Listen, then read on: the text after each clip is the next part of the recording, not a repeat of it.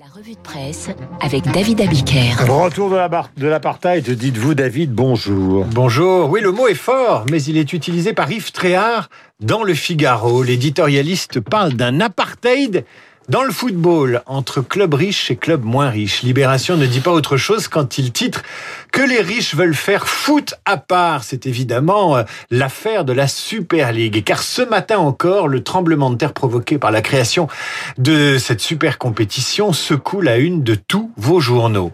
Pour le Figaro, c'est le projet qui déstabilise le foot européen. Les échos parlent de séisme au pays du foot business. Pour Ouest France, l'argent fait tourner les têtes et le football européen se déchire. L'équipe prend parti pour le Bayern et le PSG, deux clubs qui auraient toute leur place dans le club fermé de la Super League, mais qui ont décidé de ne pas y aller pour le moment. Et puis il y a l'humanité qui parodie Marx. Marx qui disait que l'impérialisme est le stade suprême du capitalisme. Eh bien ce matin, à la une de l'humanité, on parle de stade suprême du foot business. Et si nous poursuivions la lecture de Marx, que se passerait-il? L'impérialisme conduit à la guerre qui conduit à la révolution. Eh bien comparons avec le foot. L'incroyable appétit financier de la Super League, soutenu à hauteur de 3 milliards et demi de dollars par la banque américaine JP Morgan, provoque déjà une guerre avec la Ligue des Champions. Lisez Damien Dole dans Libération qui vous explique que c'était mieux avant, avant que l'argent ne bouffe tout, mais qui confie que si le PSG rejoignait la Super League des super riches, eh bien il regarderait quand même, car l'ivresse du foot a précédé les dollars excessifs et il est prisonnier de sa passion. Autrement dit, le foot reste l'opium du peuple et la révolution attendra. Il prône la révolution par le coup d'État populaire, il serait le complotiste derrière l'enlèvement de Mia. C'est une révélation du Parisien aujourd'hui en France. Un mandat d'arrêt international a été lancé dimanche contre Rémi Daillet-Widman, figure de la sphère complotiste. Il est soupçonné d'avoir influencé les ravisseurs de Mia et apparaît dans d'autres enquêtes judiciaires. Dans l'affaire en question, explique le Parisien, les hommes du commando qui a procédé au rapt de la petite fille ont expliqué avoir reçu une commande de Daillet-Widman, laquelle aurait transité par un dénommé Bouga, ancien du Modem dont il fut viré pour avoir enregistré François Bayrou à son insu, rappelle le site Street Press,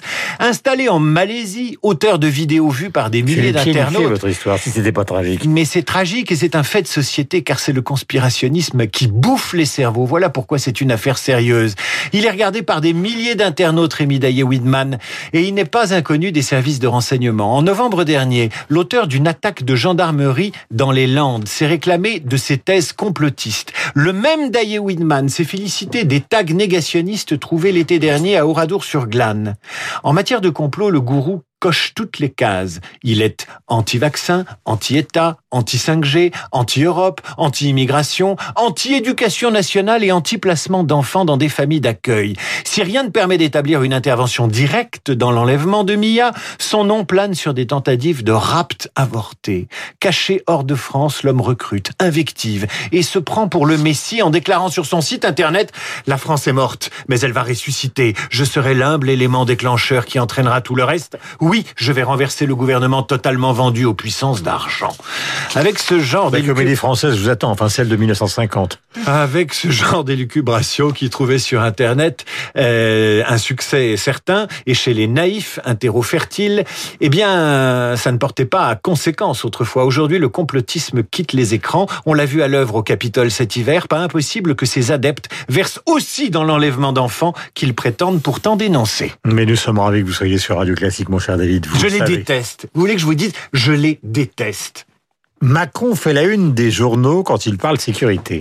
Le complotisme n'est pas la priorité du président qui laboure les terres de la droite. Libération le compare au petit Nicolas, j'ai nommé Nicolas Sarkozy. Pour Libération, le président lance sa campagne à droite toute sur la police, la drogue, la prison. Il reprend la rhétorique sarkozyste, explique Libération.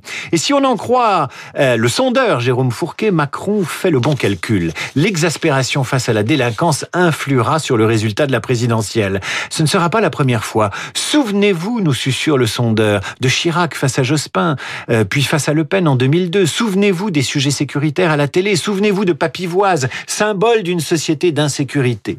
Dans le Parisien, David Doucan confirme cette idée que Macron est déjà en campagne. Mhm. Il travaille déjà son intervention lorsque la France assurera la présidence de l'Union européenne en janvier prochain. Prendre cette présidence alors que la campagne présidentielle battra son plein, quel coup de peau estime un proche du président. En attendant, le président occupe le terrain pour asphyxier la droite, c'est la une de l'opinion, avec ce dessin. Dans une cour de récréation, une institutrice gronde l'élève Emmanuel Macron, qui tire à lui l'insécurité qu'il refuse de partager avec Xavier Bertrand et Marine Le Pen. Un bon dessin vaut mieux parfois qu'un mauvais discours. Euh, ce que semble confirmer la page 23 du Parisien aujourd'hui en France. Alors je vous propose que nous oublions pour ce matin le boom des bandes dessinées, mais que nous terminions par le sabot. Le C'est- Figaro. Ah bah oui, mais euh, si je vous parle du sabot, je suis obligé de vous parler des bandes dessinées pour enfants, mais peu importe. Peu importe, dans le Figaro, le sabot est la grande tendance. Que nous dit-on du sabot dans le Figaro? Eh bien que vous le porterez cet été. Le Figaro explique que les sabots euh, vont faire du bruit. Le sabot coche toutes les cases pour plaire aux bobos. Emblème de la paysannerie, unisexe, évocateur de liberté, de simplicité, de durabilité.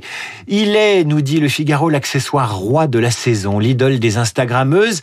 Mais qui a remis au goût du jour le sabot? Ce sont les contes pour enfants. C'est l'univers rustique d'autrefois, un univers plein de stéréotypes, les fameux stéréotypes que la nouvelle BD pour enfants prétend combattre, que la modernité veut abattre parce qu'elle croit dur comme fer que ça va nous faire un bien fou de vivre sans passer. C'est une fashionista qui tient ses propos. Le sabot est une Madeleine de Proust avec ma grand-mère, la campagne, ma mère au marché, Bécassine, Cathy la petite fermière, le monde merveilleux du pays des oies sauvages. Autant de contes pour enfants qui ne marchent pas à côté de leur sabot.